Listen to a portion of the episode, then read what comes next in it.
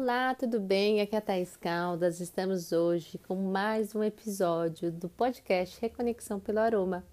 Hum, seja muito bem-vindo. Este é o podcast número um do Brasil em aromaterapia. Obrigada por estar aqui. Hoje vamos falar do óleo vegetal de pracaxi. Alguém já ouviu falar nesse nome?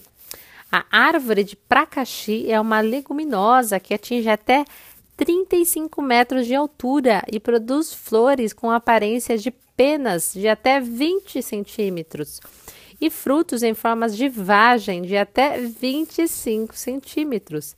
Dentro dessa vagem armazenam-se de 4 a 8 sementes, de onde extrai-se o óleo vegetal de pracaxi. São necessários aproximadamente 3 quilos e meio dessas sementes para obtenção de um litro de óleo. Com alto teor de ácido beênico, até 25%, e ácido oleico, este óleo possui propriedades altamente hidratantes, cicatrizantes e antioxidantes. Nos cabelos produz excelente efeito alisante e condicionante. Então vamos lá para a saúde é o seguinte: o óleo vegetal de pracaxi é bactericida, fungicida e antivirótico. Ele é útil em casos de picadas, feridas, sangramentos e úlceras. Ele é um repelente de insetos. Em relação aos cuidados com a pele, ele hidrata, regenera e protege. Deixa a pele aveludada e macia. Ele trata escaras, dermatite, erisipela e psoríase. Evita a formação de manchas e queloides, estrias, rugas e linhas de expressão. Suaviza manchas escuras no período de gravidez e auxilia na cicatrização pós-parto com o método da cesariana.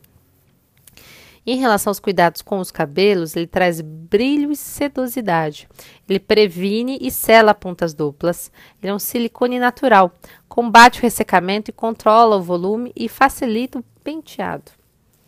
Então, aqui uma dica é a seguinte: após escova ou chapinha, coloque algumas gotas do óleo vegetal de pracaxi na mão e passe no comprimento e pontas para dar brilho, desembaraçar e manter o alisamento por mais tempo.